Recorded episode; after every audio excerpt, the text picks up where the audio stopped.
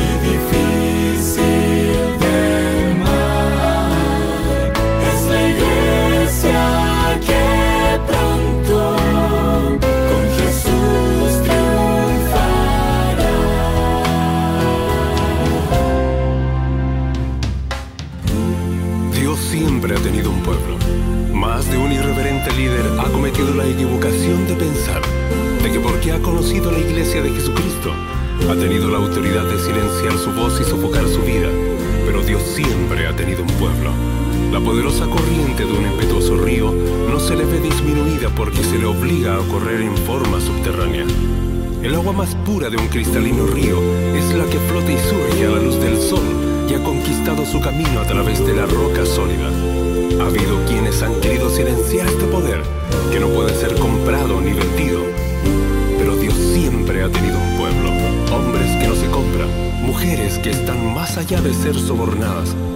La iglesia ha sido falsamente acusada, ridiculizada, vituperada y escarnecida estos seguidores de Cristo han sido designados como culpables, siendo puestos en posiciones de sufrimiento, sin dudar ni por un momento en defender a su Dios y a su iglesia.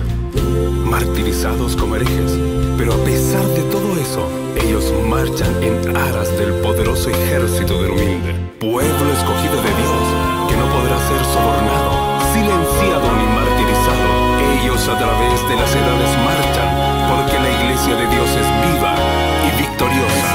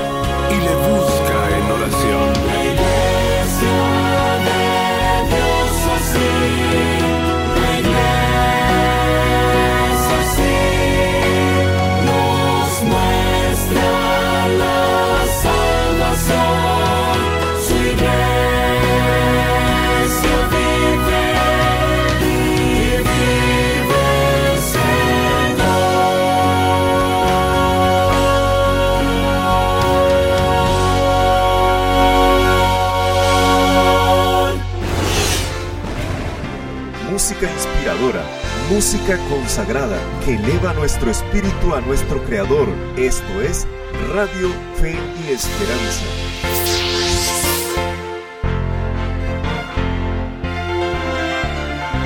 Hermosa familia, muy buenos días tengan cada uno de ustedes, saludándoles aquí una vez más su amigo y servidor Joel Medina, contento y muy feliz de poder llegar ante todos ustedes. Gracias hermosa familia porque ya se han dado cita, por lo menos han respondido allí de pronto a la promoción que hemos hecho por todas partes, ¿cierto? Ahora mismo, es- estimada familia, estamos contentos y muy felices, por supuesto, de poder llegar ante todos ustedes y traer el programa de profecías hoy, preparándonos para el encuentro con Cristo. Es el título para este, bueno, de hecho, de este, de este programa. No tanto del tema de hoy, ¿no? Pero sí del, del programa. Bienvenidos, hermosa familia, de nuevo. Gracias, un abrazo para cada uno de ustedes. Hoy vamos a analizar la... Vamos a continuar con la parte que...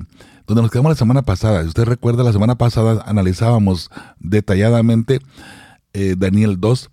Entonces Daniel 2 tiene mm, la secuencia en- y en paralelo también a la misma vez en Daniel 7. Ahora, el hecho de que Daniel 2 y Daniel 7 estén en paralelo, notemos algo muy importante. En Daniel 7 vamos a encontrar unos detallitos que no están en Daniel 2. Unos detalles muy importantes que hacen la diferencia para el eh, discernimiento completo de la profecía, especialmente para los tiempos del fin. Daniel 7 tiene detalles específicos que son exclusivos para el tiempo del fin. Y vamos a mirar ahora cuáles son cada uno de ellos, ¿le parece? Muy bien, hermosa familia, de nuevo. Es un placer acompañarles, es un placer estar aquí con ustedes eh, una vez más. Voy a pedirles si me hace el favor de inclinar su rostro, orar con un servidor para poder ir adelante con este programa, ¿sí? Padre amado, una vez más, gracias te damos por el privilegio tan hermoso que nos das de poder estar aquí, Señor. Eh, número uno, en contacto con nuestra gente hermosa. Padre amado, gracias porque nos das la certeza de que todo está bajo tu control. Padre bendito, te pido de una manera muy especial que abra nuestro entendimiento, que nos ayudes a comprender y entender lo que tú tienes para nosotros hoy en este hermoso día. Sabemos que hay mucho, mucha confusión de pronto.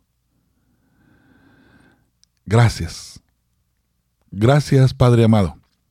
Gracias porque sabemos que las profecías, las doctrinas, todo que se ha dado, Señor, ha sido para tu pueblo para aquellas personas que te siguen y que te buscan cada mañana. Sabemos, Padre amado, sabemos claramente que tú estás ahí al pendiente de nosotros.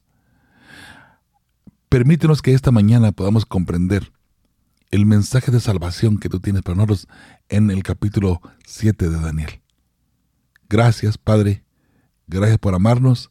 Gracias por cuidarnos también y gracias por esta hermosa y gran familia en fe y esperanza.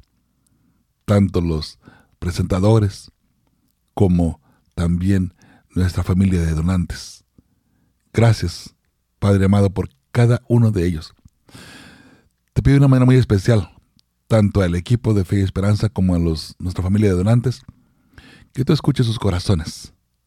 Escucha, Padre amado, lo que ellos desean de ti. Y también, Padre, de qué forma ellos pueden adorarte y glorificarte en respuesta a sus peticiones. Por eso, Señor, nos ponemos en tus manos. Perdona nuestras faltas. Perdona, Señor, cualquier problema que nosotros podamos tener en nuestra vida. Señor, perdona nuestros pecados.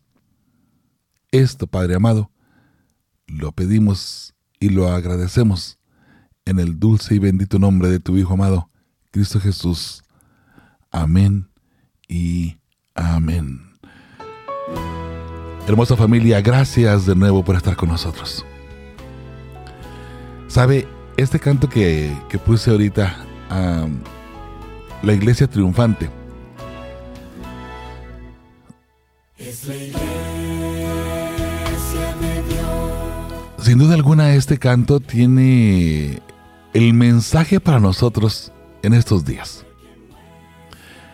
A través del tiempo, la palabra de Dios nos ha marcado los parámetros proféticos y los tiempos, los cumplimientos de los tiempos. Recuerda, la semana pasada hablábamos cómo el pueblo de Dios siempre ha tenido en su medio unas personas o una persona, un profeta, que mantenga sus ojos, su mirada puesta precisamente en los tiempos, los cumplimientos, los cumplimientos de la profecía. Por eso, la iglesia triunfante para el tiempo del fin, hermosa familia, somos nosotros. Ahora, vamos a hablar de eso un poquito más adelante, pero vamos a ir poniendo los parámetros para poder llegar a la iglesia de hoy. Sabe, hay un problema muy fuerte, muy fuerte hoy por hoy dentro de lo que conocemos como la última generación. Y la preocupación que existe es cuál es la teología de la última generación. Ahora, ¿será que somos la última generación? ¿Será que somos?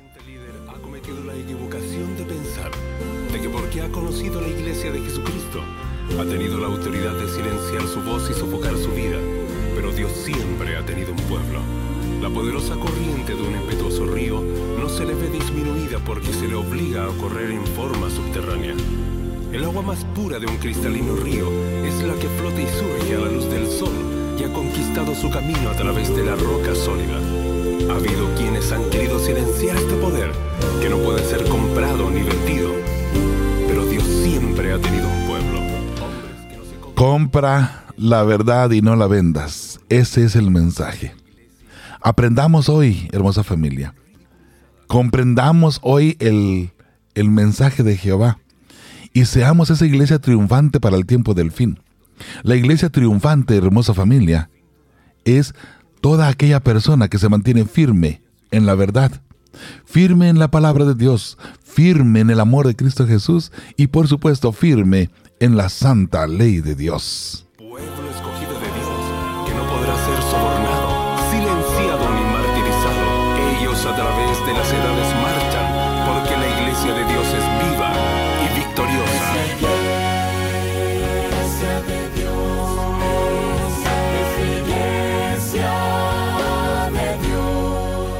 Esa es la iglesia de Dios, la que se mantiene firme y fiel sin importar las circunstancias, sin importar lo que venga. De pronto hay problemas que tenemos en nuestra familia, en nuestro hogar, en nuestra iglesia, en el trabajo, en cualquier parte, que hace de pronto que nosotros nos descuidemos y que desafortunadamente hagamos a un lado el amor de Cristo Jesús. Bueno, esta mañana yo espero que con el tema de hoy ve- veamos la forma como es que Dios en sí ha tenido ese pueblo siempre. Pero el pueblo de Dios siempre ha sido perseguido, ¿sabe? Sí, el pueblo de Dios siempre ha sido perseguido.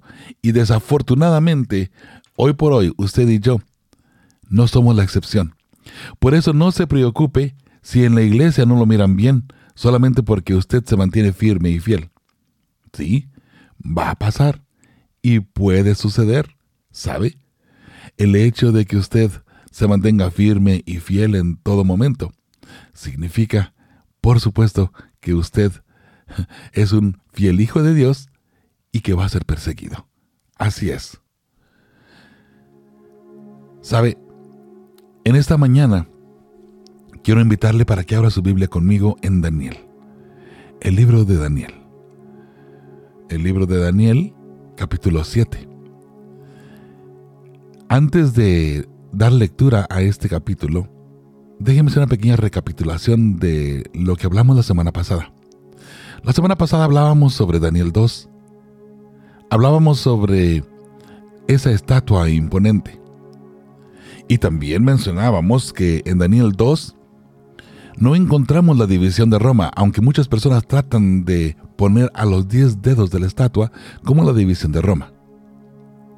Mencionábamos esto que no, no puede ser porque la misma Biblia allí mismo nos da el parámetro donde dice que en el tiempo de estos reyes, cuando se levanten estos reyes, que es por cierto en el tiempo del fin, allí es cuando toca la roca, la roca que es desprendida de- del cielo, que es Cristo Jesús, que es la venida de Cristo Jesús, toca en la piedra. Perdón, toca en los dedos de la estatua, en los dedos de hierro y barro cocido, y desmenuza todos los imperios del mundo.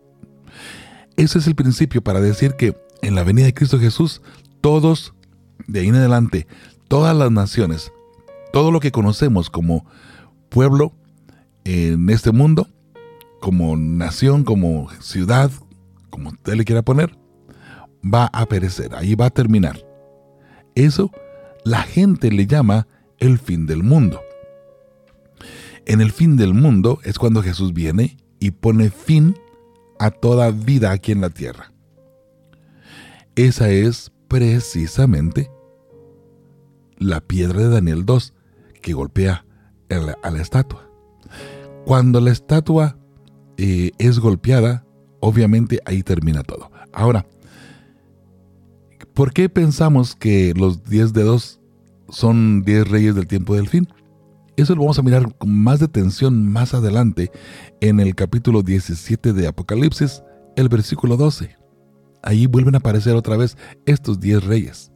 Son los 10 dedos de la estatua, son 10 reyes. Y esos 10 reyes son destruidos por la venida de Cristo Jesús. Ahora, pensemos por un momento nada más en cuestiones de principios. Si los 10 dedos de la estatua fueran genuinamente la división de Roma, quiere decir que la estatua duraría solamente y aproximadamente hasta alrededor del año 538? Por supuesto que no. Ahora note que para Daniel 2, los 10 dedos de la estatua, los 10 reyes, están vigentes cuando Cristo viene. Y sabemos claramente que en la división de Roma, cuando se dividió en, en 10 naciones, luego vino uno que se le llama el cuerno pequeño en Daniel 7, surge otro poder que derriba tres, tumba tres naciones y se establece en el lugar de una de ellas. Estamos hablando de el poder papal, el Vaticano, que tumba tres naciones. La pregunta es ¿por qué tumbó tres naciones? Hmm, interesante. ¿Sabe por qué? Porque esas tres naciones eran arrianos. Y el simple hecho de ser arrianos era un problema para esta iglesia, en este caso la iglesia católica. El cristianismo corrompido, que de allí en adelante es que comienzan a, llamarse iglesia católica, iglesia universal. El hecho de que las tres naciones fueran arrianos, eso era un problema fuerte para la iglesia católica. Y por eso los destruyó.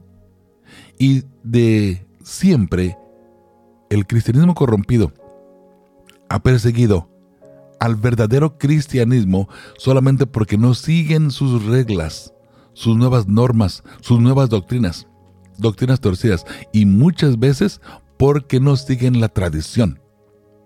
La Iglesia Católica es muy fuerte en la tradición y es más, enfuerza la tradición sobre la Biblia. Y es verdad, ellos utilizan algunos textos también fuera de contexto para decir que tienen razón. Hoy por hoy, hermosa familia, la estatua todavía está vigente. Todavía no ha llegado a la piedra de Daniel 2 estamos a punto de, que esto suceda. Si miráramos a la estatua, ¿en qué punto, hoy por hoy, en qué punto estaríamos de la estatua? ¿Sabe? Aunque suene un poquito como de broma, estamos en la última uña del último dedo de la estatua. Estamos ya en lo último. Y podríamos decir en la mugre de la uña, ¿no? de la estatua, porque recuerde que es barro y, hierro. Esa, ahí estamos, hermosa familia. Cristo está a punto de venir. Y usted puede ver las señales ya alrededor. Ya no hay paz en este mundo. Tanta guerra, tanto dolor, tanto sufrimiento. Fuera y dentro de la iglesia algo grave está pasando en el mundo hoy por hoy. Y Dios no contenderá con el ser humano por mucho tiempo de esta manera. Eso es, hermosa familia, lo que encontramos en Daniel 2. Hoy, vaya conmigo a Daniel el capítulo 7. ¿Por qué me brinqué varios capítulos? De paso, hermosa familia, les, les hago un comercial aquí. Estamos planeando hacer un tipo de clases, un tipo de entrenamiento, si le quiere llamar. Un entrenamiento de profecía, donde vamos a estar hablando y escudriñando bien detalladamente Daniel y Apocalipsis. Claro, y por supuesto, vamos a hablar de otros, otros uh, capítulos y otros textos también, ¿verdad? Pero para solamente para aclarar Daniel y Apocalipsis. Estamos pensando, mi hermosa familia, que tal vez allá a finales de abril podamos tener esta clase. Esta clase va a constituir en tener, usted tendría en este caso su, la oportunidad de hacer preguntas y también de analizar junto con un servidor texto por texto de Daniel. Empecemos con Daniel y luego Apocalipsis. Texto por texto, bien detalladamente para que no quede ninguna duda. ¿Y por qué? Porque precisamente, hermosa familia, estamos viviendo ya en los últimos tiempos. Y necesitamos comprender Daniel y Apocalipsis, que son los que nos van a delinear al final de cuentas lo que va a suceder en el tiempo del fin. Por eso yo quisiera invitarle a usted para que vaya haciendo planes. Serían dos, dos clases por semana. Serían dos clases por semana, el martes y el jueves, es lo que estamos pensando ahorita por lo pronto. Martes y jueves. Entonces, eh, si le interesa, ya luego tendremos dónde se puede suscribir para que usted sea parte de los alumnos de esta hermosísima clase. Ahora, eh, hemos puesto, hermosa familia, porque vamos a entregar algunos materiales, tanto gráficas como algunos libros. Eh, de hecho, todo lo que pues, se va a ir desglosando, usted lo va a tener para que usted haga y, vaya, vaya armando una carpeta. ¿Ok? Eh, estamos, vamos a pedir una donación de 10 dólares por trimestre, por tres meses. Cada tres meses, 10 dólares de donación. Es una donación, no es un cobro. Y si usted no puede, que si de plano no puede, o de plano no quiere, igual no hay problema. ¿Ok? Pero nos gustaría eh, que usted vaya haciendo planes para esta, para esta clase, ¿sí? Bien, hermosa familia. Esto a mí me entusiasma, ¿sabe? Porque yo sé que necesitamos, necesitamos comprender mejor el tiempo de la profecía, el tiempo que estamos viviendo hoy por hoy. Bueno, vamos y entremos de nuevo ahora, hermosa familia, a Apocalipsis, no, a Daniel 7. ¿Ok? Daniel 7 dice de la siguiente manera. En el primer año de Belsasar, rey de Babilonia, tuvo Daniel un sueño y visiones de su cabeza mientras estaba en su lecho. Luego escribió el sueño y relató lo principal del asunto. Note, Daniel tiene un sueño, una visión, pero solamente saca lo, lo, más importante, lo que él cree que es más importante de su visión del sueño. ¿sí? Daniel dijo, miraba yo en visión de noche y he aquí que los cuatro vientos del cielo combatían en el gran mar. Los cuatro vientos del cielo. Viento significa guerra. ¿Ok? Guerra. Guerras. Eso significa vientos. Note, ellos combatían en el mar. El mar es la gente impía, los impíos. ¿Ok? los impíos. Entonces, note, miraba yo de noche y aquí los cuatro vientos del cielo combatían en el gran mar. En otras palabras, entre Europa, donde estaba, donde se había dividido a Roma, esa era el área geográfica donde estaba el mal. Roma. ¿Ok? En esa parte había guerras había vientos, significa guerras. Estando en Europa, las guerras, porque ahí estaban los impíos, dice ahora él, note lo que, lo que surge. Y cuatro bestias grandes, diferentes la una de la otra, subían del mar. Entre la guerra, entre el mar, entre los impíos, y de los impíos salía las bestias cuatro bestias. Y ahora el profeta va a dar los detalles de cada una de las bestias. Dice, la primera era como león y tenía alas de águila. Yo estaba mirando hasta que sus alas fueron arrancadas y fue levantada del suelo y se puso aniesta sobre los pies a manera de hombre y le fue dado corazón de hombre. Estamos hablando, obviamente, de el, el león, ¿cierto? Que representa a Babilonia. Recuerde que en la estatua miramos una cabeza de oro. Ahora estamos mirando la primera bestia y los dos significan exactamente lo mismo. En una ocasión tuve la oportunidad de hablar con una persona católica, por cierto, muy, muy, muy fuerte en, profecía y conocía bastante de Biblia. Cuando yo le comenté que tendría que mirar Daniel 2 y Daniel 7 porque eran paralelos, dijo, no, no son paralelos. Luego, ya que él los analizó y estuvo mirando, dijo, tiene razón, son paralelos. ¿Sabe? Todo mundo que estudia la Biblia se da cuenta, hay un paralelismo bien fuerte. Ahora, en este paralelismo que encontramos, hermosa familia, nos estamos dando cuenta que este paralelismo, esto que se está contando aquí, es precisamente para el tiempo del fin. Es la cadena profética. Aunque aquí estamos hablando de león y de la cabeza de oro en la estatua, hablando del año 605, cuando Babilonia empezó a reinar. El león, que representa a Babilonia, y dice que se le dio corazón de hombre, que dice que representa a el primer monarca, en este caso a el, al rey Nabucodonosor. Por eso se levanta del suelo y se puso aniesta sobre sus pies a manera de hombre, porque representa a Nabucodonosor. Y le fue dado corazón de hombre, dice así. Eso ya sabemos.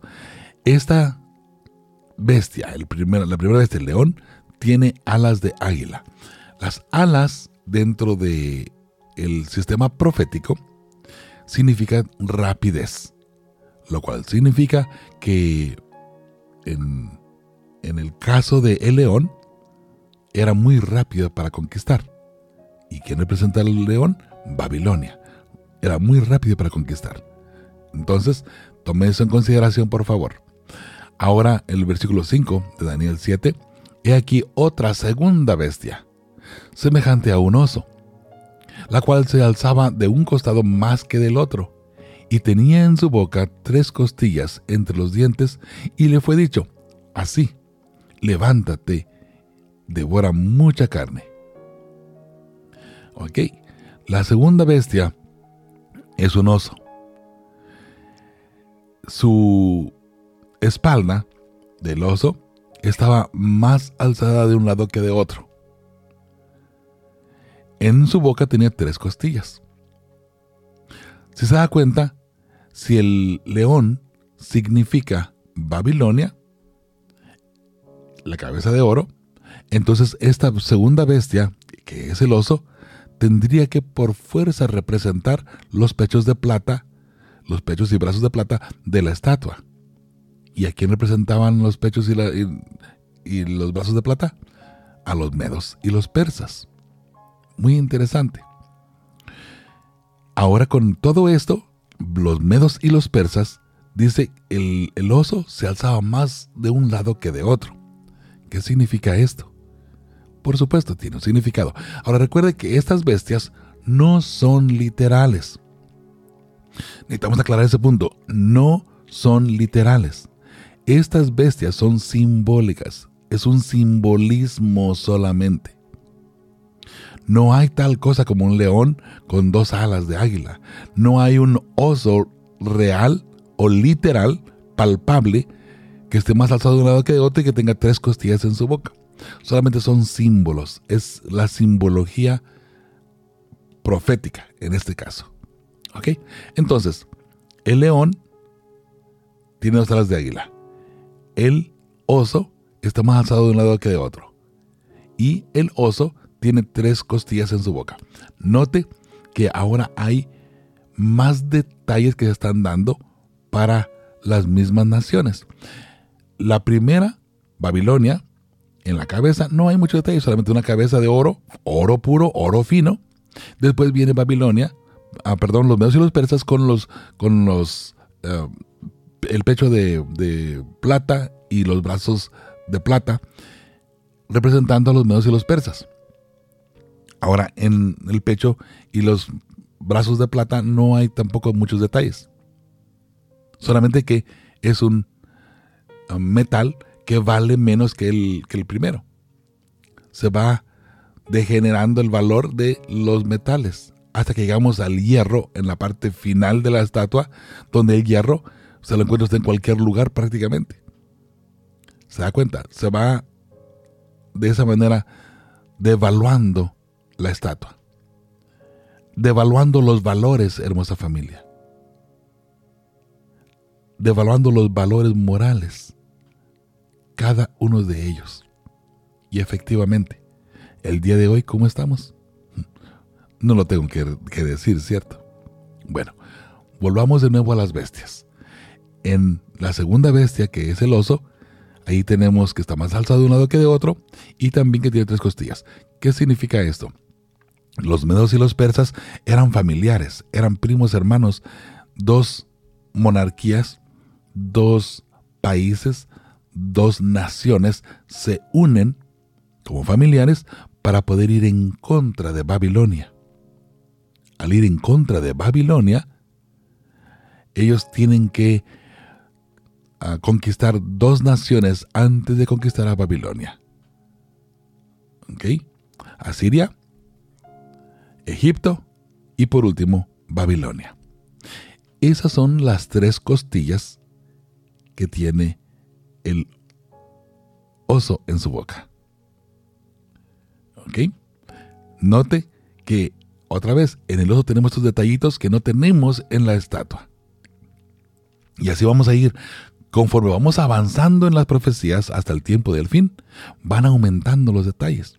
Van aumentando cada uno de los puntos para y de, paso cuando lleguemos a la próxima semana vamos a estudiar el capítulo 8 de Daniel bueno es posible que no alcancemos a llegar todavía la próxima semana porque este capítulo 7 tiene mucho ahora que entremos a la, cuarta bestia que es donde nos vamos a concentrar más tiempo ¿no? posiblemente que aquí le dediquemos unas dos tres semanas precisamente pero bueno conforme vamos a ir avanzando lo que me interesa es que usted comprenda las profecías y vamos a ir un poco despacio para que se entiendan. Y se da cuenta, estoy hablando hoy un poquito despacio para que usted me entienda. Porque luego mucha gente dice que hablo muy rápido. Eso no es cierto, eso no es verdad. Pero bueno, alguna gente dirá, sí, sí, cierto, habla muy rápido. Ya les he dicho muchas veces, se los he explicado, ya les, les he dicho. Yo no hablo rápido, usted piensa muy lento. Eso es muy diferente y muy distinto, ¿sí? Pero bueno, hermosa familia. Seguimos con las bestias. Recuerde, vamos aumentando en detalles. Dice el versículo 6 de Daniel 7, después de esto miré y aquí otra semejante a un leopardo, con cuatro alas de ave en sus espaldas. Tenía también esta bestia cuatro cabezas y le fue dado dominio. Muy interesante, un leopardo, con cuatro cabezas y cuatro alas en su espalda. Esta bestia está muy buena para un circo, ¿no cree usted? De repente encontramos animales que tienen dos cabezas. Eso no es inusual. Y digo, no es, no es inusual en el sentido de que de pronto, por problemas dentro de la misma naturaleza, hay errores en los embriones. Y puede surgir de repente gemelos que, que nacen pegados, por ejemplo, del cuerpo, de la cabeza, de alguna parte, cosas un poco extrañas, si le quiere llamar. Pero aquí tenemos una, estatua, una, bestia, el, que es un leopardo. Tiene cuatro alas de ave, cuatro alas de águila en sus espaldas. ¿Ok? Y también tiene cuatro cabezas y le fue dado dominio. Esta bestia, en su primera fase, es cuando está gobernando el primer rey o el primer gobernante, que es Alejandro Magno. Ahora, esas cuatro alas de, águila, recuerda qué significa rapidez. La rapidez de este leopardo. Y solamente en la misma bestia, nada más se puede dar cuenta por, por sí sola la bestia, hoy por hoy incluso, que es más rápido, el león o el leopardo el leopardo es mucho más rápido que el león. Ahora, Cuando se le ponen alas de águila al león, quiere decir que es más rápido todavía. Pero al leopardo se le ponen cuatro alas. El león solamente tenía dos. El, le- el leopardo de por sí es mucho más rápido. Eso sí, se cansa más pronto. Corre muy rápido, pero se cansa más rápido. Bueno, en este caso aquí, estamos mirando que el leopardo tiene cuatro alas. Quiere decir que era sumamente rápido para conquistar. Cuando una nación iba a ser conquistada por Alejandro Magno, apenas estaba pensando la nación que iba a ser conquistada y ya estaba Alejandro Magno encima de ellos. Conquistada la nación. Era muy diestro, muy rápido y muy inteligente para conquistar. Alejandro Magno es el primer líder. Esto lo vamos a mirar más todavía en Daniel 8. Ya luego manténgase ahí firme nada más para que se dé cuenta que los detalles de la Biblia, la misma Biblia nos da los principios para interpretar. No son caprichos. Y de paso, le comentó esto. La iglesia adventista tenemos un sistema para interpretar las profecías.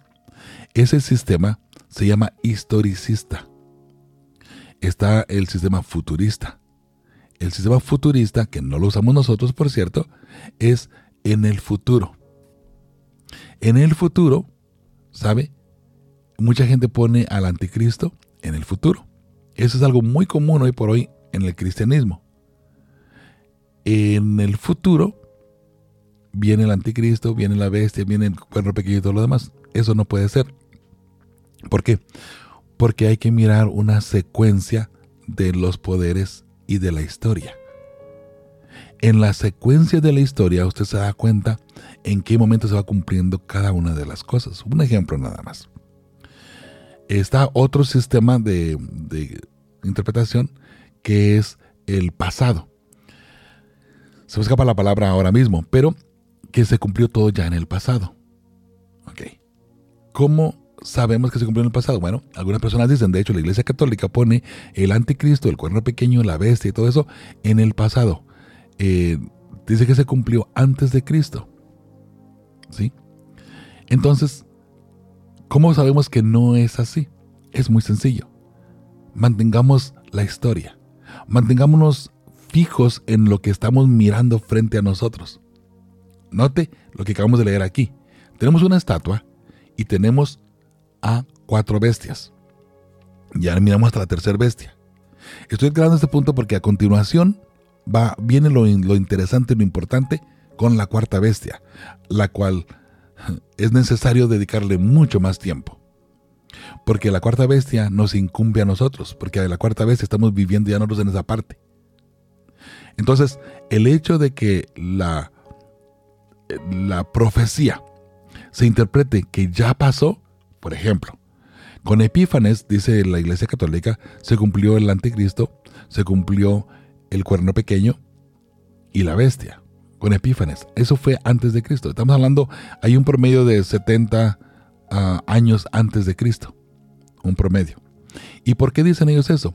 Porque en, en Daniel 8, vamos a mirar más adelante, el cuerno pequeño se va en contra del santuario y pisotea la verdad. Eso lo vamos más adelante.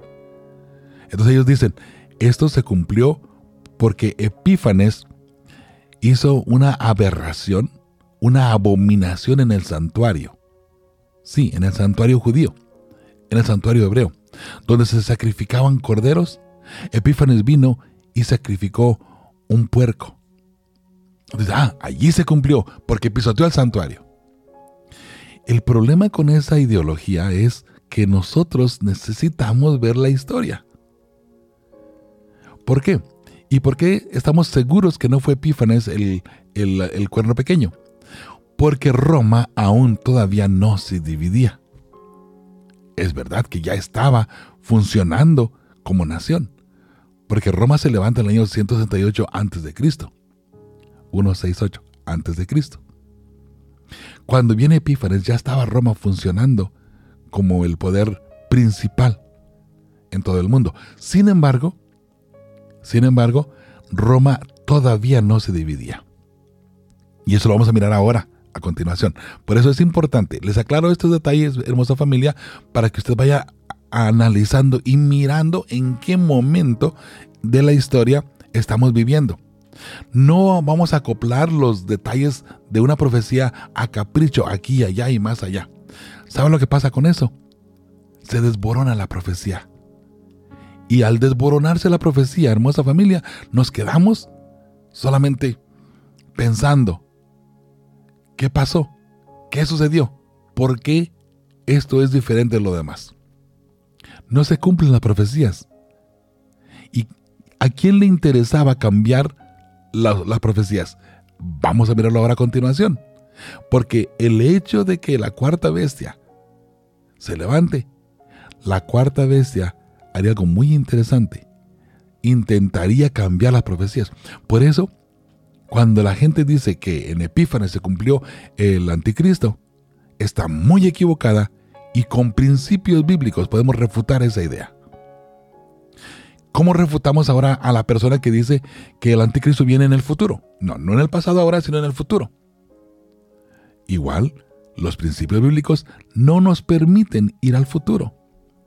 Aunque algunas personas lo van a tratar de hacer y lo van a tratar de llevar a cabo de igual manera. Bueno, punto y aparte, y eso es cosa de cada quien. Si la persona quiere interpretar equivocadamente las profecías a capricho y solamente de ahí aferrarse y de ahí quedarse, ¿Sabe? Es cosa de cada quien.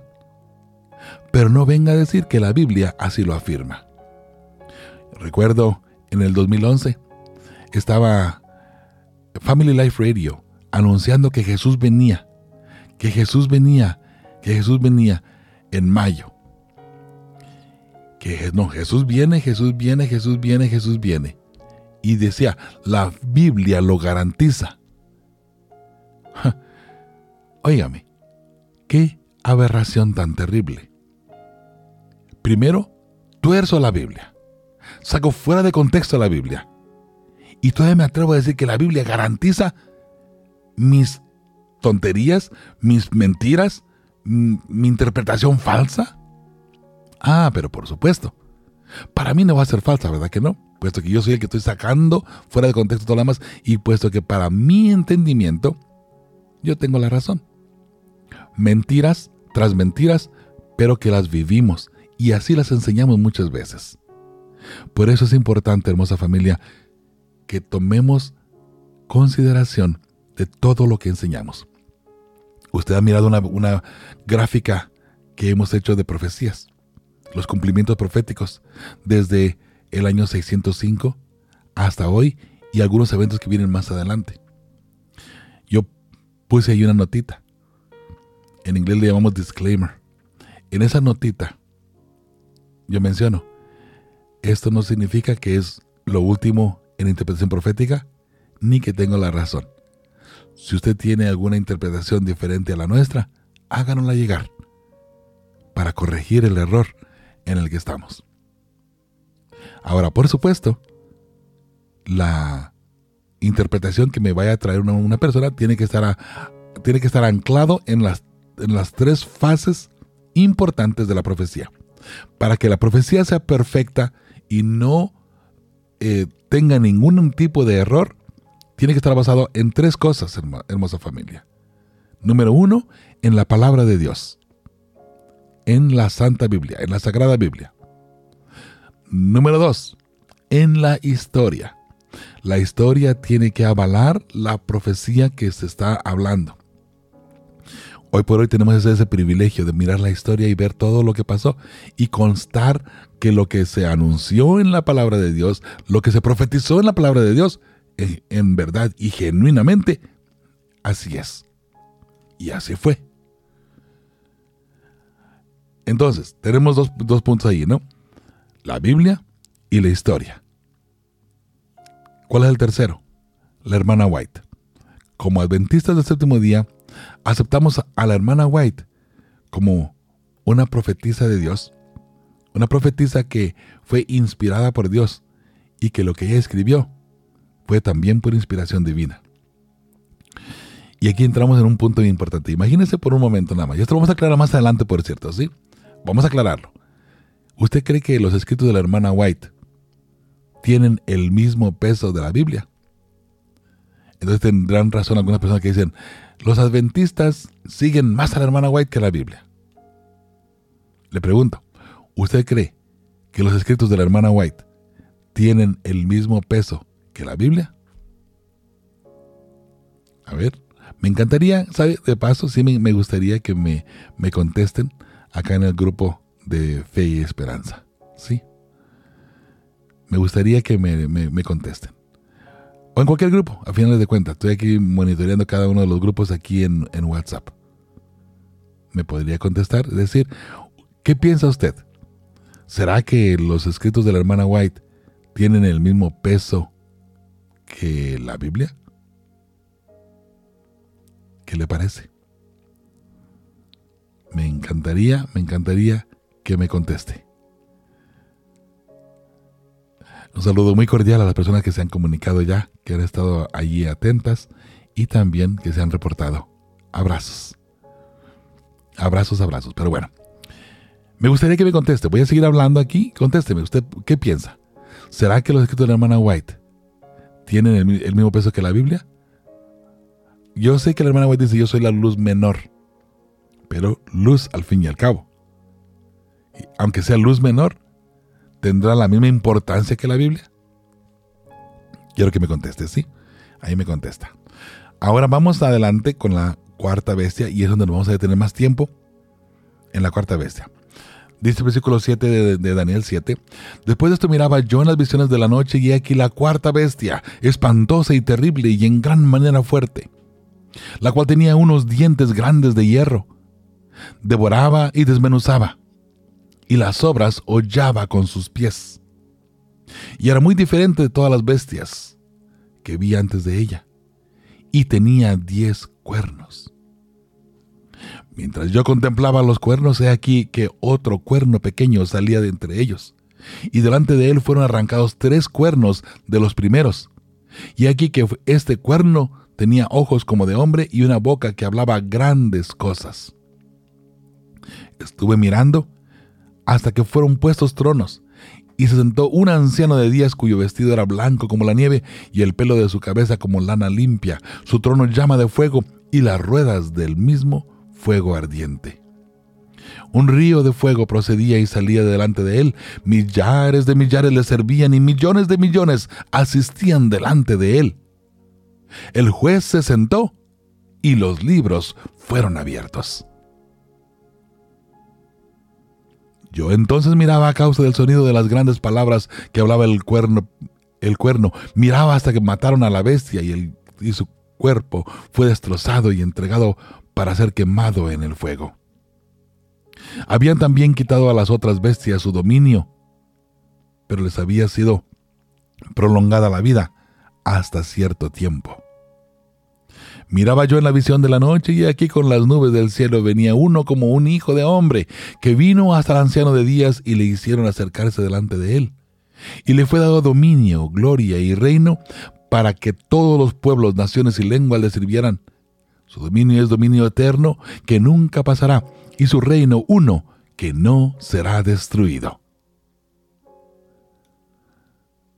Versículo 5 del capítulo 7 de Daniel. Se me turbó el espíritu a mí, Daniel, en medio de mi cuerpo, y las visiones de mi cabeza me asombraron. Me acerqué a uno de los que asistían y le pregunté la verdad acerca de todo esto. Y me habló y me hizo conocer la interpretación de las cosas.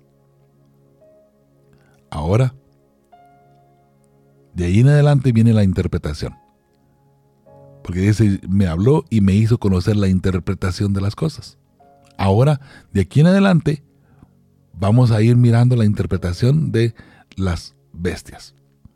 Pero antes de esto, me gustaría analizar un poquito con ustedes el, lo que está pasando aquí. Note de nuevo, vamos a ir ahora analizando los detalles del capítulo 7 de Daniel, versículo 7 en adelante. Después tú miraba yo en las visiones de la noche y aquí la cuarta bestia espantosa y terrible. Note que a esta bestia no se le da nombre. Teníamos antes un, un leopardo, un oso y un león, ¿recuerda? Pero a esta cuarta bestia no se le da un nombre. Apocalipsis la identifica como un dragón. Pero aquí en Daniel 7 no se le da nombre, nada más es y terrible. Y es verdad, no, un dragón por lo regular es espantoso y terrible, no automáticamente. Dice, y en gran manera fuerte, la cual tenía unos dientes grandes de hierro, devoraba y desmenuzaba y las obras hollaba con sus pies, y era muy diferente de todas las bestias que vi antes de ella, y tenía diez cuernos. Note, aquí aparentemente la cuarta bestia tiene ya diez cuernos, pero no puede ser. Y eso lo vamos a mirar en la interpretación, que esta bestia surge en su primera etapa sin cuernos porque luego tiene que dividirse. Recuerde, un cuerno, de paso, en forma de interpretación, un cuerno es lo mismo que una cabeza, un cuerno es lo mismo que una bestia de pronto. ¿Ok? Son intercambiables los, los términos aquí y los principios y también los símbolos. Una cabeza, una bestia, un cuerno, una corona, pueden ser reinos. ¿Ok? Entonces, tome eso en consideración, por favor. Dice el número 8, mientras yo contemplaba los cuernos, he aquí que otro cuerno pequeño salía de entre ellos. Y delante de él fueron arrancados tres cuernos de los primeros. Y he aquí que este cuerno tenía ojos como de hombre y una boca que hablaba grandes cosas. Aquí vamos hablando y analizando algo bien interesante. He aquí que este cuerno tenía ojos como de hombre. Ah, este cuerno va a ser representado por un hombre específicamente por un líder. Esta misma, este mismo parafraseo, esta misma ideología la encontramos en Apocalipsis 13. ¿Recuerda la marca de la bestia? ¿Es un número de qué? Un número de hombre. Hmm. Todo está conectado, hermosa familia. Una boca que hablaba grandes cosas. Grandes cosas no significa que alababa y glorificaba. Estas grandes cosas son blasfemias en contra de Dios. Y esto lo vamos a mirar más adelantito ahora en la interpretación que le da el ángel a Daniel. Dice el versículo 9, estuve mirando hasta que fueron puestos tronos y se sentó un anciano de días cuyo vestido era blanco como la nieve y el pelo de su cabeza como lana limpia, su trono llama de fuego y las ruedas del mismo fuego ardiente. Este, este personaje aquí eh, es nada más y nada menos que el Padre, el Padre en el cielo. Ese anciano de días es el Padre. Dice el versículo 10, un río de fuego procedía y salía delante de él, millares de millones le servían y millones de millones asistían delante de él. El juez se sentó y los libros fueron abiertos.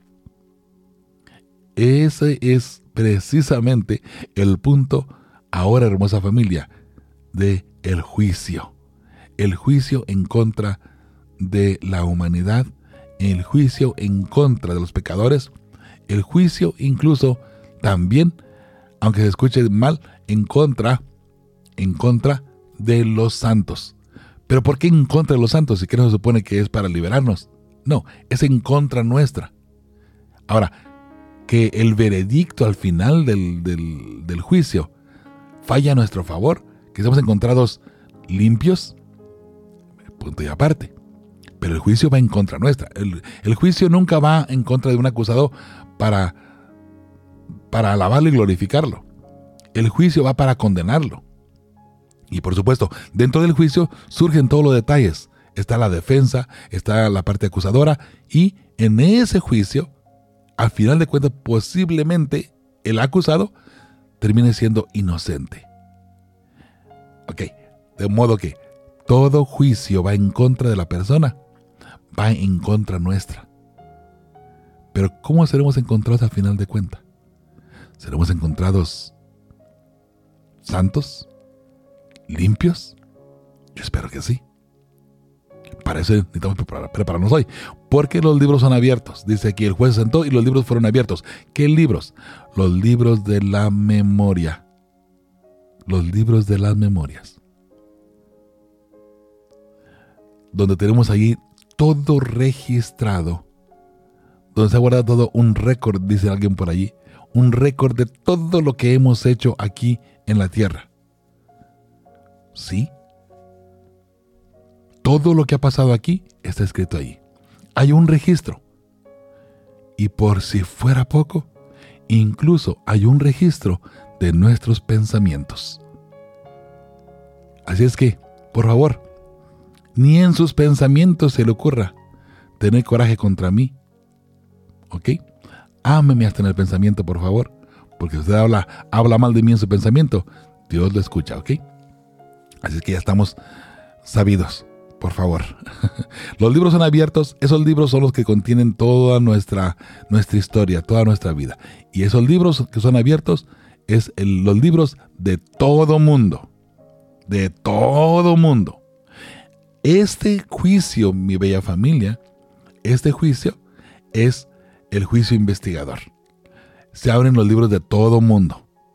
Dice el número 11, yo entonces miraba a causa del sonido de las grandes palabras que hablaba el cuerno. Ahora, note, se va la escena del, del anciano de Díaz y ahora regresamos al cuerno pequeño. Dice, yo estaba, yo entonces miraba a causa del sonido de las grandes palabras que hablaba el cuerno, miraba hasta que mataron a la bestia. ¿A cuál bestia? A la cuarta bestia. ¿Y a quién representa la cuarta bestia? Roma. ¿Ok? Roma. La tercera bestia, el, leopardo representaba a Grecia, recuerda, Alejandro Magno. Y cada una de ellas, hermanos, usted si, si va tomando nota, el león 605 empieza a funcionar como el poder más fuerte en todo el mundo. Después vienen los medios y los persas en el año 539. Después viene Grecia, Alejandro Magno. Alejandro Magno viene en el año 331. Y después de eso, por supuesto, ahora viene Roma. Así es, bella familia. Así es. Viene Roma en el año 168 antes de Cristo. Todo esto es la historia hoy por hoy. La cuarta bestia sigue funcionando. Hasta el día de hoy sigue aún vigente. Hoy por hoy tiene una herida de muerte. Eso lo vamos a mirar en Apocalipsis 13, más adelante. Pero vamos a seguir mirando ahora a continuación aquí en, en todo esto, en lo que estamos analizando de las bestias. ¿Sí? Muy bien.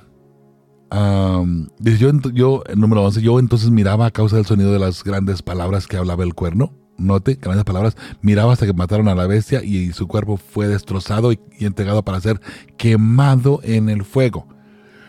Esto no es algo ah, sencillo para entenderse.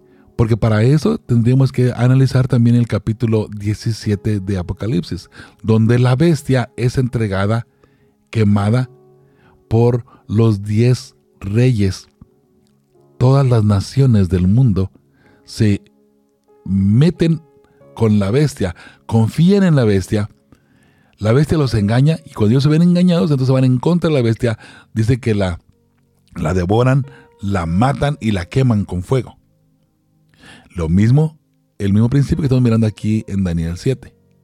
Ahora, aquí en Daniel 7 estamos mirando al dragón, que la bestia es quemada en fuego.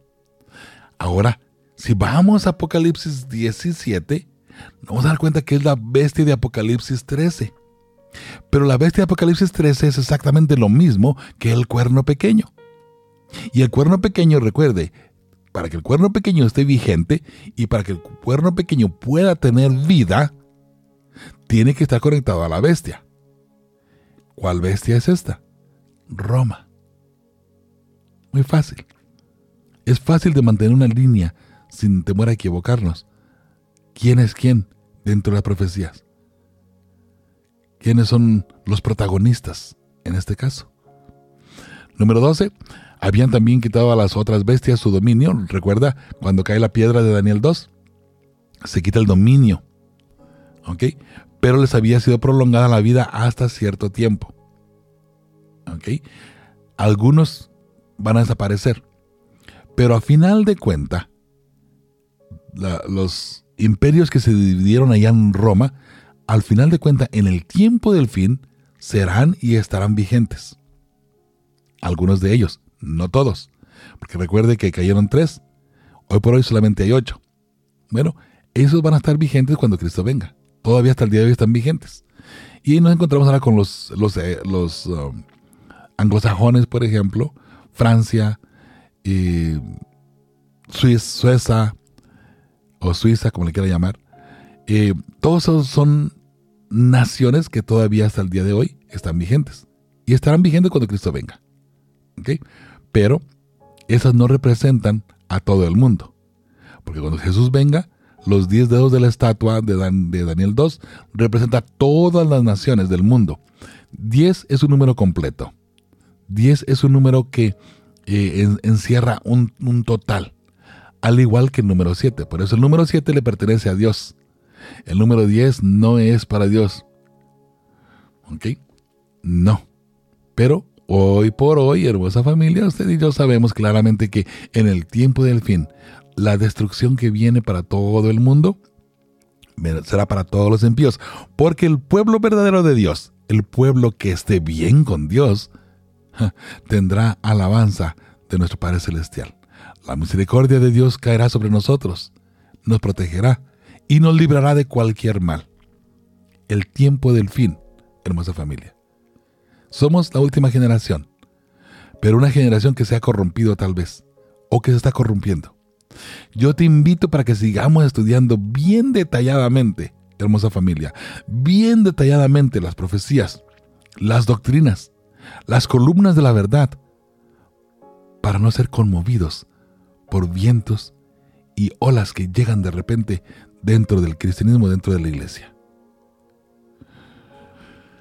Ahora sí, dice el versículo 13, miraba yo en la visión de la noche y aquí con las, con las nubes del cielo venía uno como un hijo de hombre que vino hasta el anciano de días y le hicieron acercarse delante de él. Y le fue dado dominio, gloria y reino. Aquí tenemos un principio bien interesante, hermosa familia, y lo vamos a mirar más adelante también. Cuando Jesús venga en gloria y majestad, ¿usted sabía que en el cielo hay silencio? ¿Por qué hay silencio? Dice hay media hora de silencio. Porque el cielo se queda vacío completamente. Todo mundo viene a la tierra para rescatar a los fieles hijos de Dios. Todo mundo, incluyendo el Padre, viene con Cristo Jesús en el tiempo del fin. Muchas veces miramos a Jesús, Jesús viene, Jesús viene, Jesús viene en gloria y majestad. Y esperamos a Cristo Jesús. Está muy bien. Él es el, el digamos, el protagonista pri- principal en este caso, pero también viene el Padre. Porque algunas personas van, van a decir, en el tiempo del fin, a, a las piedras, van a a las piedras, a las montañas, caer nosotros y escondernos de el que está sentado en el trono. El que está sentado en el trono es el Padre. Jesús viene junto con el Padre a llevar a sus hijos al cielo. Y ahí es donde tú debes estar preparado y preparada, ¿ok? Ese es Cristo Jesús. Dice que se le da dominio, gloria y reino. ¿Quién se lo da? El Padre, el anciano de días. Para que todos los pueblos, naciones y lenguas le sirvieran. Su dominio es dominio eterno que nunca pasará y su reino uno que no será destruido. ¿Se da cuenta? Estamos hablando exactamente lo mismo de la piedra de Daniel 2. ¿Sí? De la piedra de Daniel 2. Y si usted recuerda, eh, en la piedra de Daniel 2, déjame buscarlo aquí bien rapidito. En la piedra de Daniel 2 tenemos un principio muy, muy, muy parecido. Déjeme encontrar, encuentro aquí. Ok. ah, dice, dice el capítulo 2, versículo 44, y en los días de estos reyes, hablando de los días de la estatua, el Dios del cielo levantará un reino que no será jamás destruido, ni será el reino dejado a otro pueblo, desmenuzará y consumirá a todos estos reinos, pero él permanecerá para siempre, hablando de la venida de Cristo Jesús. Ahora nota lo que dice, de la manera que viste que del monte fue cortada una piedra, no con mano, la cual desmenuzó el hierro, el bronce, el barro y la plata y el oro, el gran Dios ha mostrado al rey lo que ha de acontecer en lo porvenir, y el sueño es verdadero y fiel su interpretación. ¿Ok? Ahora, necesitamos analizar esto. Dice, en los días de estos reyes, el Dios del cielo levantará un reino que no será jamás destruido, ni será el reino dejado a otro pueblo. Desmenuzará y consumirá a todos, estos reinos, pero él permanecerá para siempre. De la manera que viste que del monte fue cortada una piedra. Está hablando de la piedra. Todo esto allí está hablando de la piedra, de Daniel 2. Hermanos, yo recalco mucho esta, este punto porque se ha puesto hoy por hoy, hermosa familia, que la piedra de Daniel 2 no es la venida de Cristo Jesús. Eso es sumamente importante que lo entendamos. Y estoy poniendo aquí los dos parámetros, note, Daniel 2 y Daniel 7, hablando de la venida de Cristo Jesús. No cabe la menor duda que Daniel 7, en lo que acabamos de leer aquí, Dice, y le fue dado dominio, gloria y reino para que todos los pueblos, naciones y lenguas le sirvieran. Su dominio es dominio eterno que nunca pasará y su reino uno que no será destruido. Estamos hablando de la piedra de Daniel 2. Porque estamos hablando aquí de, el, eh, de Daniel que miraba en la visión de la noche. Dice, he aquí con las nubes del cielo venía uno como hijo de hombre, que vino hasta el anciano de días y le hicieron acercarse delante de él. Ese es Cristo Jesús que viene al anciano de días, al, Padre.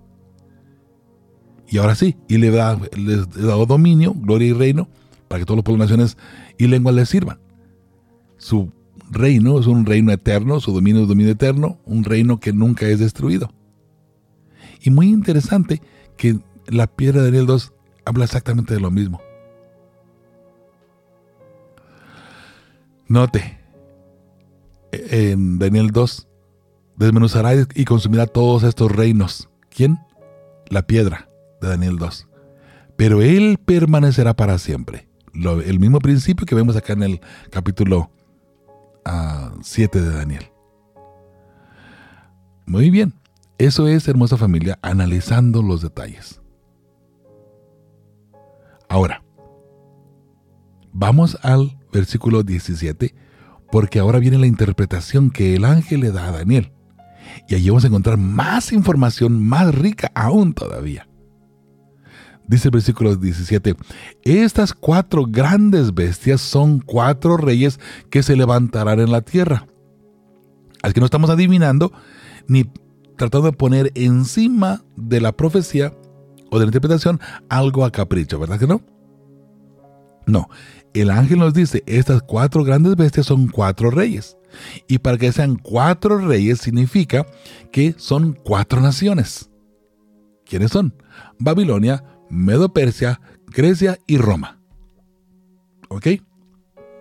Ahora note, estas cuatro grandes bestias son cuatro reyes que se levantarán en la tierra. Después recibirán el reino los santos del Altísimo y poseerán el reino hasta el siglo, eternamente y para siempre. Hablando de la piedra de Daniel 2, hablando de la venida de Cristo Jesús, lo que acabamos de leer allá del versículo 13 en adelante. Aquí el ángel le da un síntesis nada más a Daniel de la interpretación. Mira, estas cuatro bestias son cuatro reyes que van a estar funcionando en forma consecutiva, obviamente, no al mismo tiempo, en forma consecutiva. Después recibirán el reino los santos del Altísimo. ¿Quiénes son los santos del Altísimo? Usted y yo. Ah, eso es lindo y hermoso. Por eso, con fe y esperanza, estamos preparando las familias que formarán parte del pueblo que verá a Dios. Después recibirán el reino los santos del Altísimo. Y poseerán el reino hasta el siglo, eternamente y para siempre. ¿Quiénes? Usted y yo. A Daniel le causó mucha impresión la cuarta bestia. El versículo 19 dice, entonces tuve deseo de saber la verdad acerca de la cuarta bestia que era tan diferente de todas las otras, espantosa en gran manera, que tenía dientes de hierro y uñas de bronce, que devoraba y desmenuzaba y las sobras hollaba con sus pies. Asimismo acerca de los diez cuernos que tenía en su cabeza, y del otro que le había salido, delante del cual habían caído tres. Y este mismo cuerno tenía ojos y boca que hablaba, que hablaba grandes cosas y parecía más grande que sus compañeros.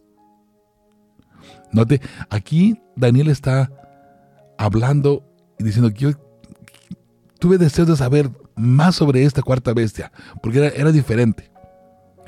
Sobre ese cuerno que surgió después de los diez cuernos. El versículo 21, aquí está hablando Daniel todavía lo que él miraba que hacía este cuerno. Y veía yo que este cuerno hacía guerra contra los santos y los vencía. Aquí está mirando, Daniel aquí sigue hablando todavía de la, de la visión de lo que él miró. Y veía yo que este cuerno hacía guerra contra los santos y los vencía. En otras palabras, se fue en contra de los verdaderos cristianos y casi los destruye a todos. 22. Hasta que vino el anciano de días y se dio el juicio a los santos del Altísimo. O sea, en otras palabras, hasta que se levantó Miguel. Hasta que vino el anciano de días y se le da el juicio a los santos del Altísimo. O sea que viene ahora Cristo Jesús, viene el Padre también, junto con el Padre, Cristo Jesús y el Padre, vienen y a rescatar al pueblo que se ha ido preparando durante todo este tiempo. Y llegó el tiempo y los santos recibieron el reino. Ese tiempo es el tiempo del fin. Ese tiempo es lo que estamos viviendo usted y yo hoy por hoy. Ahora dice, y muy interesante, ¿sabe? Muy interesante. Muy interesante lo que dice aquí. Dijo, así, ahora viene la interpretación por parte del ángel todavía, ¿ok? La interpretación del ángel ahora. Lo que miramos anteriormente era lo que Daniel había percibido en la visión, lo que Daniel había mirado en la visión. Ahora el ángel viene a interpretar. Dijo así, la cuarta bestia será un cuarto reino en la tierra, el cual será diferente de todos los otros reinos, y a toda la tierra devorará, trillará y despedazará. Notemos algo bien importante aquí. La cuarta bestia es un cuarto reino, ya dijimos. Tenemos a Babilonia en el año 605, Medo Persia en el año 539, Grecia 331, todo esto es antes de Cristo, y a Roma que surge, según la historia, Roma surge en el año 168 a.C. Note que vamos en forma regresiva de los años. 605, 539, 331, 168 y luego llegamos a Cristo. Cuando llegamos a Cristo Jesús, al nacimiento de Jesús, ahora vamos hacia arriba. Y de Jesús para acá vamos aumentando. Esto es solamente siguiendo el calendario gregoriano que fue establecido alrededor de, el, de del, del um, decimoquinto uh, siglo, ¿no? Eh, de esa forma vamos analizando hacia atrás y luego hacia enfrente con el calendario gregoriano. Pero ahora, dice la cuarta bestia será un cuarto reino. Sabemos claramente que fue Roma y simboliza Roma. Y ahora note, esto surge en el año 168 a.C. Ahora note, el 24. Y los diez cuernos significan que de aquel reino se levantarán diez reyes. ¿Ok? Bien importante esto. Bien importante. Dice, los diez cuernos significan que de aquel reino se levantarán diez reyes. Para que se levanten diez reyes de un reino, quiere decir que el reino tiene que estar funcionando. ¿Ok? Tiene que estar funcionando. Para que se pueda dividir, ya Roma tiene que estar trabajando y funcionando. Ahora, ¿en qué momento y, cómo comienza a, dividirse Roma? Muy interesante. Mire, le leo aquí una nota que tengo entre mis, entre mis notas.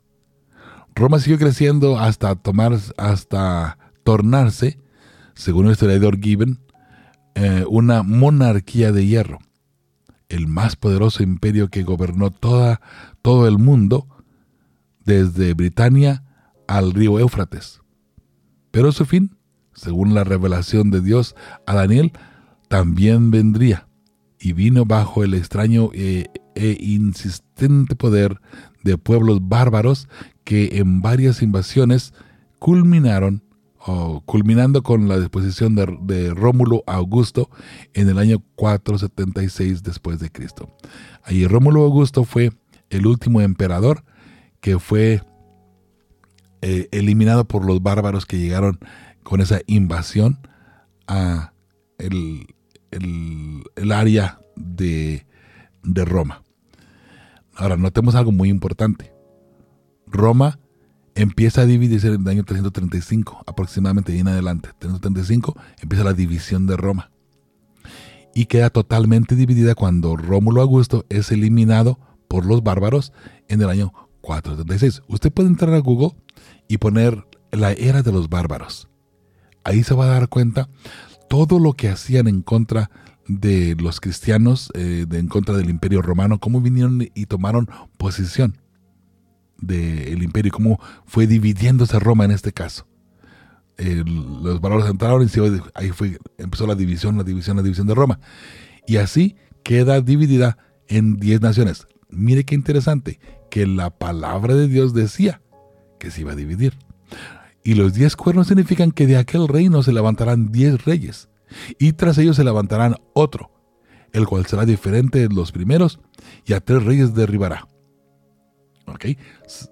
Ya, se dividió Roma. ¿Cuándo? 476. Y eso está en la historia, hermosa familia. No, eso no es algo tampoco inventado por nosotros. De modo que, regresemos un poquito a lo que les mencionaba anteriormente sobre eh, Epífanes, donde la Iglesia Católica y algunos cristianos ponen a Epífanes como el anticristo, eh, como el cuerno pequeño, como la bestia. Ellos lo ponen alrededor de- del año 70 antes de Cristo. ¿Cuál es el problema con eso? El problema es que Roma no se empezó a dividir hasta el año 335. Cuando Roma se comienza a dividir, ahora, ahora es que después de esto tendría que surgir el cuerno pequeño. Y note, Roma quedó dividido totalmente en el año 476 después de Cristo. De modo que se dividió en 10 naciones. Note lo que dice el, el texto. Y los 10 cuernos significan que de aquel reino se levantarán 10 reyes. ¿Ok? ¿Cuándo empieza esta división?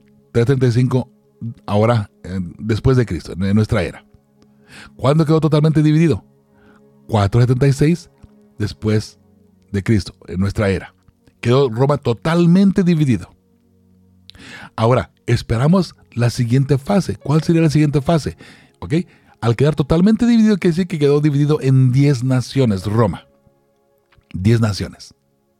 ¿Cuál sería la siguiente fase? Según Daniel, se tendría que levantar un cuerno pequeño. Ese cuerno pequeño tendría que tumbar tres cuernos. Los érulos, vándalos y ostrogodos fueron eliminados por el cuerno pequeño cuando surge.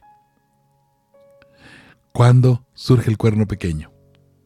Bueno, de hecho, el, cu- el cuerno pequeño, la, la última fase de él para poder reinar fue en el año 538, cuando eliminó a los érulos, si no mal, recuerdo.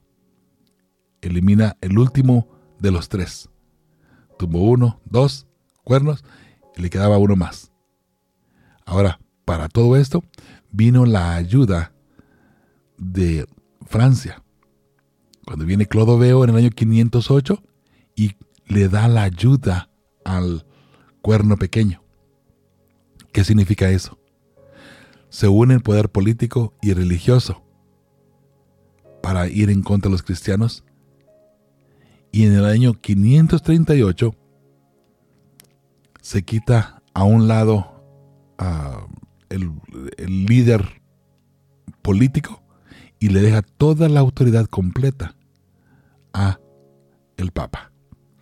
De allí en adelante que se le comienza a llamar Papa al que conocemos, al que conocemos por hoy como el Papa.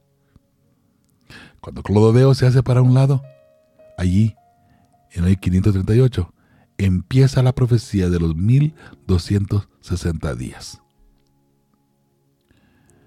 Note lo que sigue ahora diciendo el versículo 25, hablando del cuerno pequeño. Hablará palabras contra el Altísimo. Recuerda, arriba miramos que solamente hablaba grandes palabras, grandes palabras, grandes palabras. Bueno, hablará palabras contra el Altísimo. Y el hecho de que hable palabras contra el Altísimo no quiere decir que se va a rebelar en contra y tratar de pelear en contra de Dios. El hecho de que el cuerno pequeño hable palabras contra el Altísimo significa que el cuerno pequeño hablará cosas como Dios.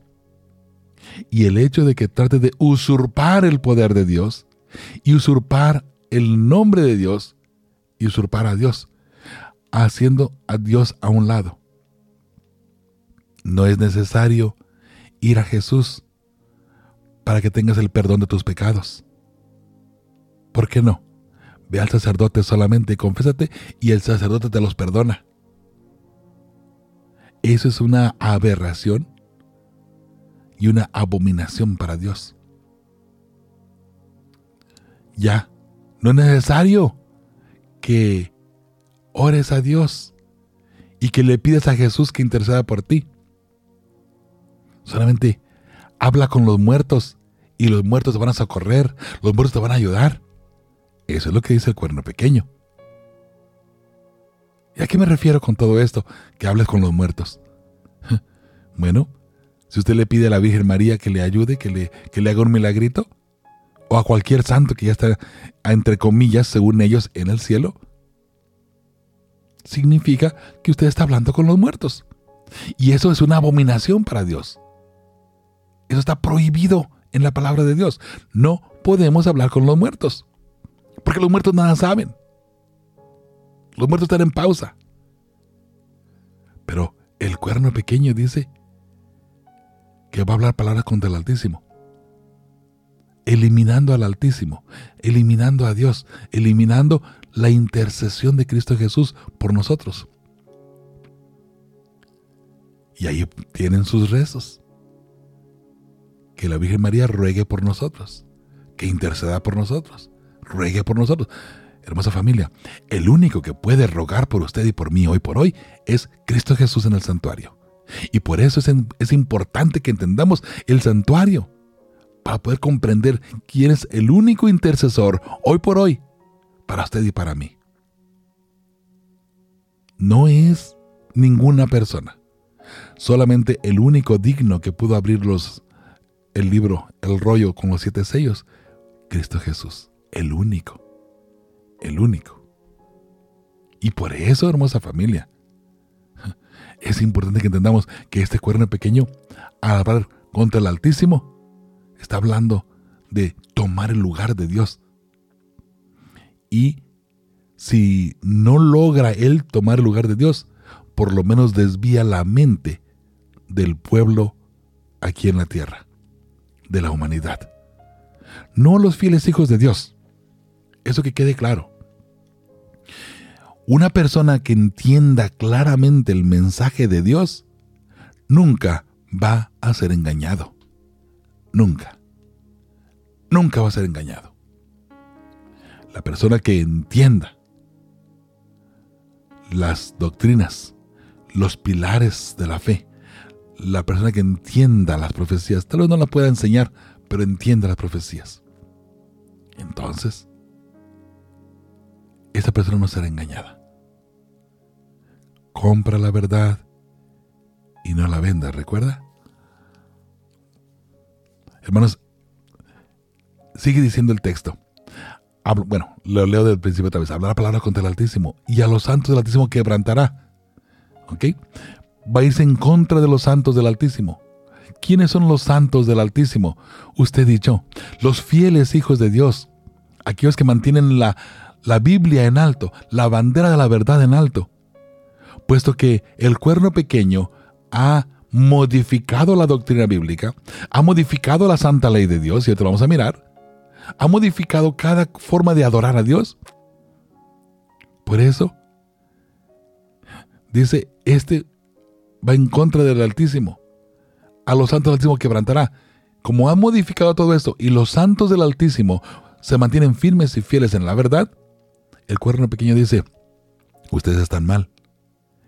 Y entonces empieza la persecución en contra del pueblo de Dios. Y hablará palabras contra el Altísimo y a los santos del Altísimo quebrantará. Y pensará en cambiar los tiempos y la ley. ¿Va a pensar cambiar los tiempos y la ley? Bueno, podemos ponerle que intentará cambiar los tiempos y la ley. Y mire que lo ha intentado y tristemente lo ha logrado para muchas personas. La persona que no se mantiene firme en la palabra de Dios, la persona que no se mantiene firme dentro de los parámetros bíblicos y los principios bíblicos, es arrastrado por esta ola de mentiras. Intentará cambiar los tiempos y la ley. El hecho de que intente cambiar los tiempos, hermosa familia, no se está refiriendo al sábado, ni a una semana.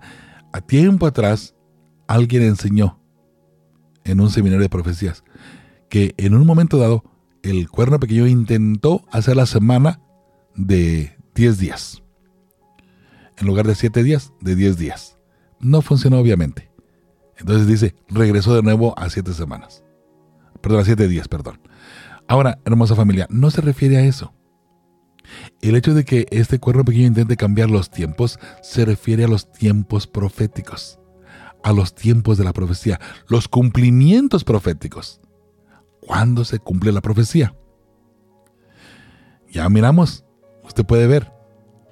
¿Cuándo surgió Babilonia? 605.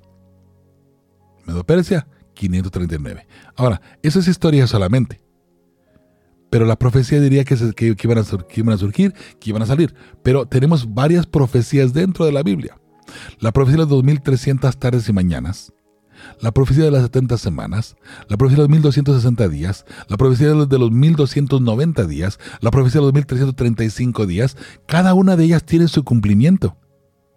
Las 70 semanas, 500... No, no, no, no, no, las 70 semanas no. La profecía de los 1160 días en el año 538 hasta el año 1798. Ese es el cumplimiento de esa profecía. 538 a 1798. Es la profecía de los 1260 días. Las 70 semanas se cumple del año 457 antes de Cristo hasta el año 34. La profecía de los 2300 tardes y mañanas de Daniel 8, que ya vamos a ver eso más adelante, se cumple 457 antes de Cristo Jesús y hasta 1844. Ese es los cumplimientos proféticos. Ahora, si el cuerno pequeño intenta cambiar los tiempos proféticos, y mire, la profecía más grande de todas es las 70 semanas. Esas 70 semanas, si no la entendemos claramente y nos dejamos guiar por cualquier viento raro que malinterpreta la profecía, imagínese si de pronto, y mire que el cuerno pequeño ha hecho esto, la última semana de la de las 70 semanas, en realidad se va a cumplir en el tiempo del fin, dice el cuerno pequeño. Eso no es verdad. Eso se cumplió desde el año 27 hasta el año 34. Esos son los siete días de la última semana. Nada que ver con el tiempo del fin. Cuando una profecía empieza, termina. Sigue vigente hasta que termina. Las 70 semanas empezaron el año 457 antes de Cristo Jesús. Anunciando la venida de Cristo Jesús, anunciando el sacrificio de Cristo Jesús, anunciando la purificación de Cristo Jesús al bautizarse en el año 27. Y a la mitad de la semana hará cesar el sacrificio y la ofrenda. ¿Qué significa? A la mitad de la semana que Cristo Jesús iba a ser crucificado. Año 31. Y ahora tenemos la historia que nos muestra precisamente esa parte. Entonces, hermosa familia, el cuerno pequeño intentaría cambiar los tiempos o pensaría cambiar los tiempos. ¿Y la ley? ¿La ley? ¿Cómo la ley? Muy sencillo. El cuerno pequeño eliminó el segundo mandamiento y el número 10 lo dividió en dos para seguir teniendo 10 mandamientos. El cuarto mandamiento lo rectificó, lo adulteró, no lo eliminó, fíjese. Mucha gente piensa que, ah, también eliminó el sábado. No, no, no eliminó el sábado. Nada más lo modificó. Entonces, puesto que el cuarto mandamiento habla del sábado, pero recuerde que eliminó el segundo mandamiento, el tercer mandamiento que es no tomar el nombre de Dios en vano, lo sube al número 2. Y el cuarto mandamiento que es sobre el sábado, lo sube al número 3. Y el cuarto mandamiento dice, acuérdate del día sábado para santificarlo. Bueno, ahora para el catolicismo, el tercer mandamiento, que es el cuarto en realidad, pero ellos lo ponen en el tercer mandamiento, dice santificar las fiestas. ¿Cuáles fiestas? Las fiestas católicas. Ni siquiera son las fiestas judías. ¿Ok? Son las fiestas católicas. ¿Qué tiene que ver eso con el sábado? ¿Qué tiene que ver eso con el séptimo día? ¿Qué tiene que ver eso con incluso el primer día de, de, adoración, que lo, como lo ponen ellos, que es el domingo? Bueno, para ellos los domingos son días de fiesta, ¿cierto? Bueno, hermosa familia, ese es el cuerno pequeño que intentaría cambiar los tiempos proféticos, los cumplimientos proféticos, porque así se corrompe ahora para el tiempo del fin, hermosa familia. Y es la razón por la cual la Iglesia Católica no, no, nunca no enseña la venida de Cristo Jesús inminente o que está a punto de llegar. La Iglesia Católica solamente dice, ah, algún día, ¿cuántos cientos de miles de años tal vez? Algún día va a venir Jesús. Pero uh, falta mucho para eso. No, hermosa familia. Le puedo asegurar, ve a su alrededor nada más.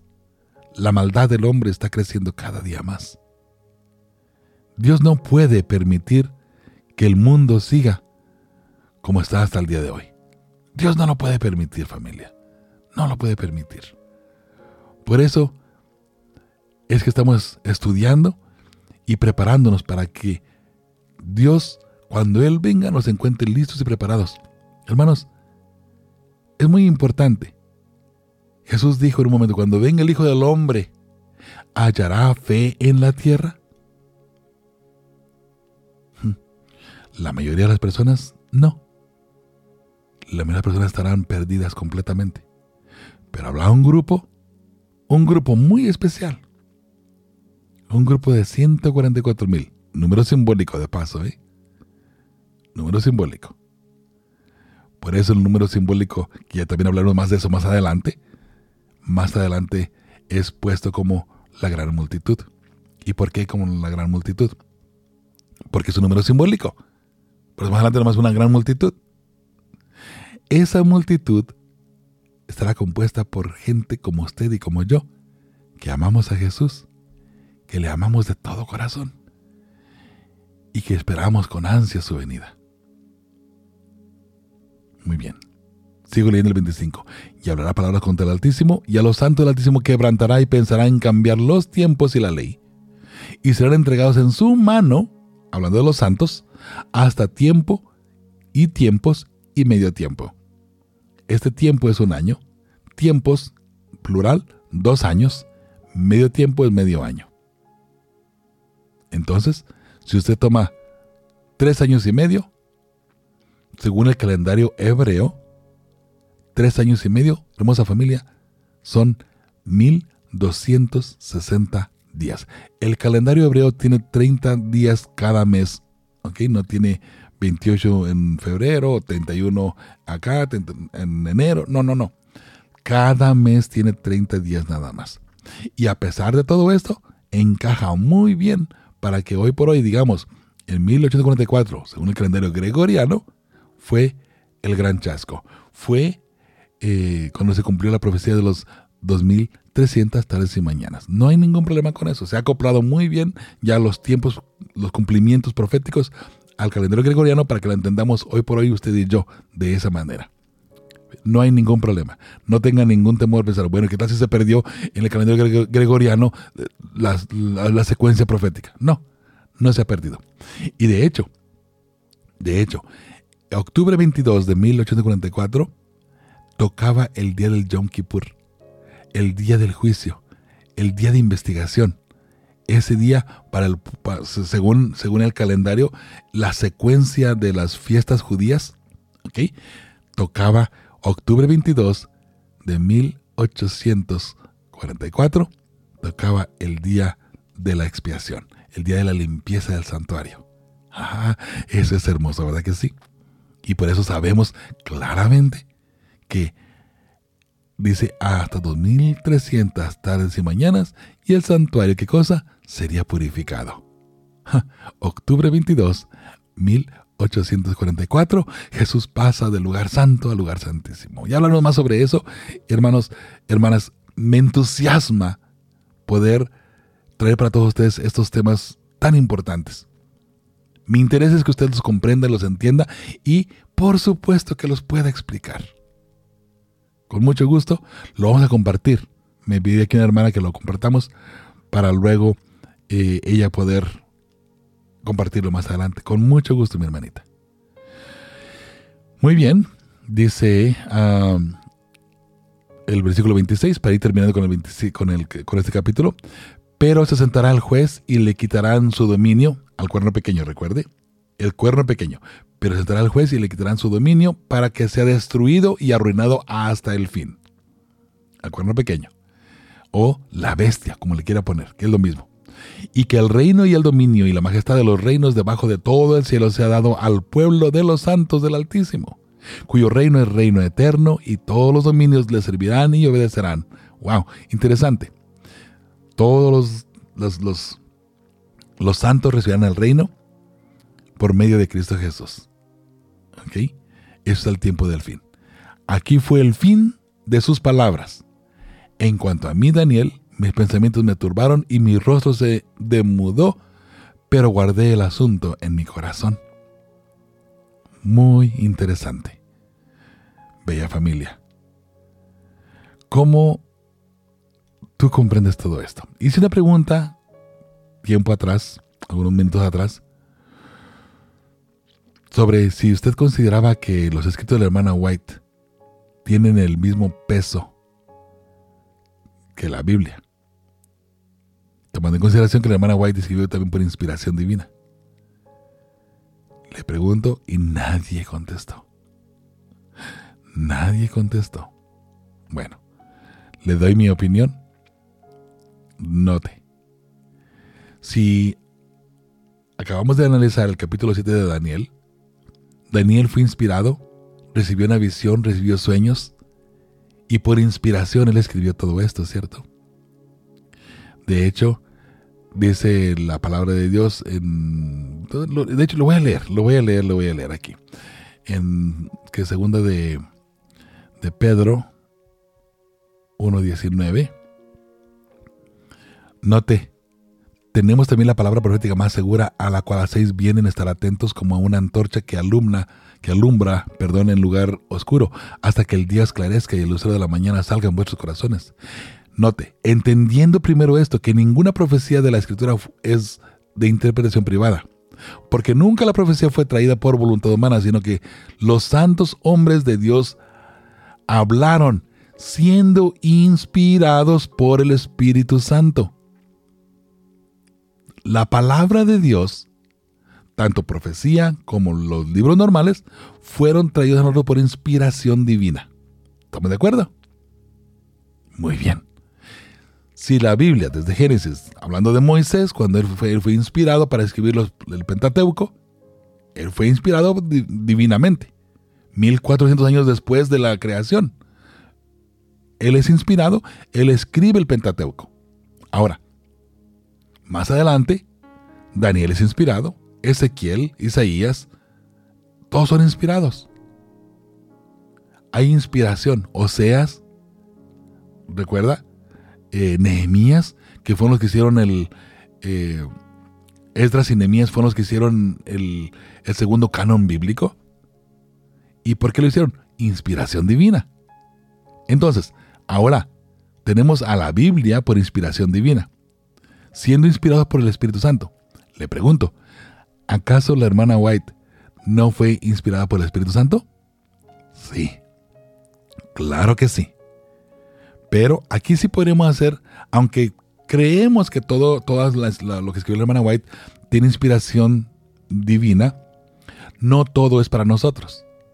¿Ok? Porque ella escribió algunas cartas personales, algunos párrafos personales de ciertos asuntos personales.